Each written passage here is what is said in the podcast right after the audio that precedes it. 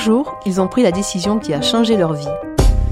Se lancer en politique, prendre sa retraite sportive, quitter la scène, changer de métier ou pourquoi pas de sexe.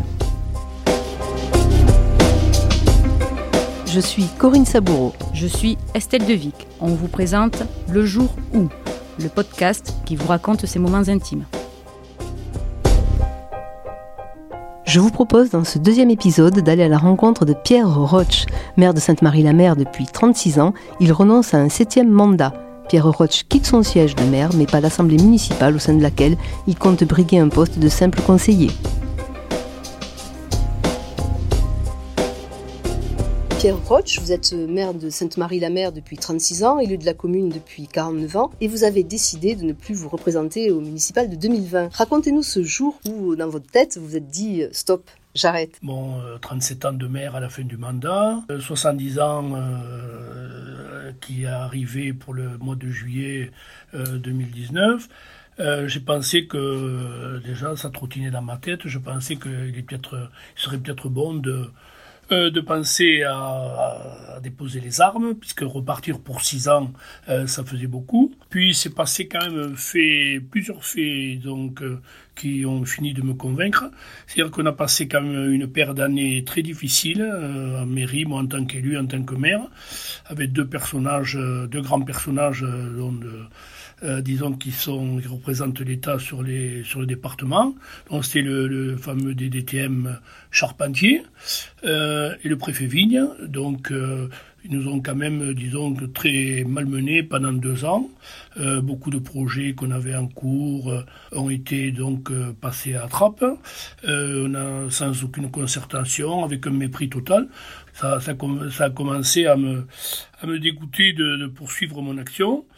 Et puis un fait aussi marquant, c'est que donc euh, on a repéré dans nos proches, dans notre équipe, euh, disons que quelqu'un qui serait susceptible donc de, prendre la suite en faisant euh, le consensus général, donc en assurant la continuité, la déception d'un côté et l'espoir de l'autre. Donc au mois de novembre, donc j'ai j'ai officiellement annoncé à mon équipe donc euh, l'an dernier donc que je ne poursuivrai pas ma mission de maire après après le mandat. Un matin, vous êtes levé, vous êtes dit euh, maintenant stop. Euh, nous faire autant de misère après 35 ans de bons et loyaux services, je me suis dit bon c'est que peut-être tu dois arrêter maintenant, tu n'as plus le punch et la, le dynamisme pour affronter tout ça. Il fallait, j'ai senti qu'il fallait un souffle nouveau.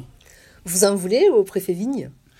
Oui, surtout, j'en veux à M. Charpentier, là, un DDTM qui, était d'ailleurs euh, bon, très peu aimé dans le département, et M. Vigne qui bon, a été qui s'est laissé donc euh, manœuvrer par lui euh, au lieu de disons de reprendre les dossiers que, la préfète avait nous avait accordés et avait examiné avec attention. Donc, été un peu une vengeance charpentier que la préfète avait désavoué, euh, qui ensuite donc s'est servi de préfet Vigne pour nous euh, pour nous contrarier. Voilà. Donc ça m'a vraiment contrarié. J'ai dit écoutez maintenant, euh, il faut il faut une énergie. J'en ai marre d'avoir le stress. il faut vraiment passer la main.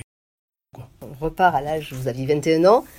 Et vous vous êtes lancé en politique, premier, euh, premier mandat, première élection, conseiller municipal? Oui, écoutez, ça, je dois dire que ça n'a pas été un hasard, parce que j'étais, tout jeune, j'avais déjà 10 ans, 11 ans, je me rappelle, c'était, je crois que c'était en, 50, en 59, hein, voilà.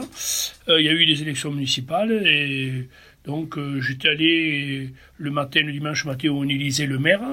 Euh, j'étais allé à la salle du conseil municipal. À l'époque, ça se faisait à la discrétion, puisqu'il y avait, il y avait les, les 13 élus de l'époque. Euh, il y avait l'institutrice du village et son fils, et puis moi, à 10 ans, qui avons assisté à cette cérémonie. Et à ce moment-là, j'ai dit, ben, un jour, j'aimerais être à la place de celui qui venait de se faire élire maire.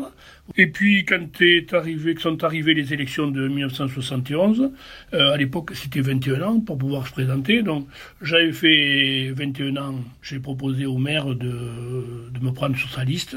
Donc, j'ai fait mon premier mandat de conseiller municipal de 71 77. En 77, euh, j'étais élu adjoint. Et voilà. Et puis en 83, maire. Avec une étiquette politique particulière, c'était important ou quand on est dans une, dans une commune, dans un village, c'est moins important? Non, je me suis toujours présenté à la mairie sans étiquette politique.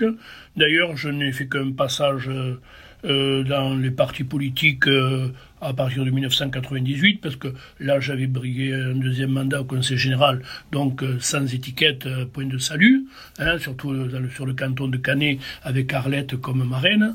Voilà. Mais sinon, je n'ai jamais mis mes opinions politiques en avant.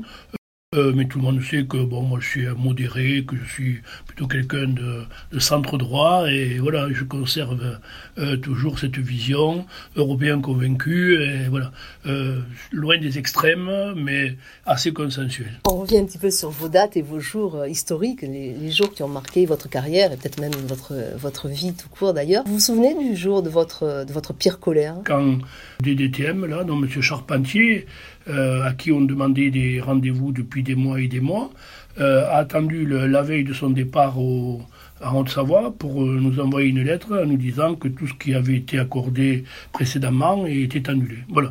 Là, j'ai eu la colère parce que j'ai senti quand même l'hypocrisie. il n'a pas osé nous le dire en face. Il a attendu le dernier jour de la dernière heure lorsqu'il partait. Là, ça a été un bouillonnement de colère interne. Je l'aurais eu devant moi, je l'aurais étranglé. Le jour le plus fier? Peut-être celui d'avoir réussi à concilier tourisme sans, euh, bétonnage, non? Fierté, bon, ça a été déjà en 83 de, de pouvoir devenir maire, hein, puisque il y avait plusieurs prétendances. Euh, c'était une fierté parce que c'était quand même un rêve d'enfant, d'enfant qui se réalisait. Hein.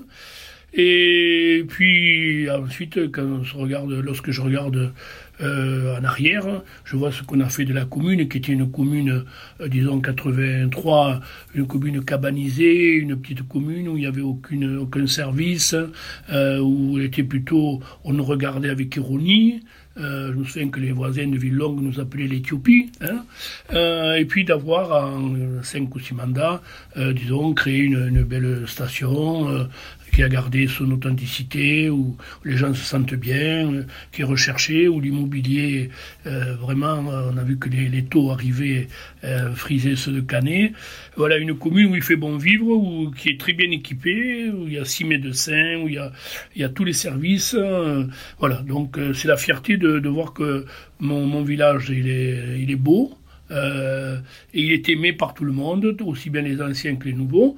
Et puis, ce qui me réconforte le plus, ce qui me fait le plus plaisir, c'est lorsque les gens, je rencontre les gens qui me, qui me prodiguent leurs leur félicitations et me disent c'est beau ce que tu as fait, bon, c'est bien, on est content. On est vraiment heureux à Sainte-Marie. Vous pensez avoir euh, aussi bien réussi votre vie, à la fois concilier la vie professionnelle, la vie euh, politique, publique et la vie familiale? La vie professionnelle n'a pas été, elle a été tout à fait moyenne parce que effectivement, j'étais dans l'administration d'État, aux finances, donc euh, il était quand même difficile de, se consacrer à 100% à, sa vie professionnelle puisque euh, déjà je travaille à temps partiel pour pouvoir m'occuper de la mairie, donc c'est vrai que j'ai plutôt un peu délaissé ma vie professionnelle. Euh, je fais le petit train-train, bon voilà, j'ai terminé contrôleur principal. Euh, bon, j'ai la retraite amputée des années de des années de, de temps partiel, voilà. Bon. Après, sur le point de vue familial, bon, écoutez, je, je suis resté célibataire, euh, donc euh, voilà, j'ai j'ai pas eu quand même le souci de m'occuper d'une famille, d'élever des enfants et tout. Donc c'est vrai que ça, je me suis consacré à la mairie. Voilà, j'ai dit bon, je je n'ai qu'une maîtresse, c'est la mairie. Qu'est-ce que vous avez prévu de faire après, après avoir arrêté? Toutes les contraintes me pèsent un peu plus qu'avant. Hein, donc, euh, c'est toujours le samedi, il y a deux mariages à faire. Là, maintenant, c'est un apéritif. Maintenant, c'est une association. Donc, euh, tout ça, vraiment, je serais content de, de ne plus l'avoir à assumer. Hein. Euh, je vais profiter des vacances, je vais profiter du repos, de la détente, de, de Janine à la mer, de voilà, de voilà, je vais donner un petit coup de main à je resterai au conseil municipal un simple conseiller. Je, m'occuperai peut-être un petit peu du camping municipal, parce que j'aime bien euh, ce coin, et ça a été aussi une de, de, mes, de mes œuvres, quoi. Hein, voilà. Et voilà, donc je serai avoir une petite occupation, mais sans trop de contraintes. Je serai toujours présent dans les rues de ma commune, sur la plage, et dans les cafés, les restaurants. Voilà. Non, je ne vais, pas, vais pas me convertir en ermite. Merci. Avec plaisir.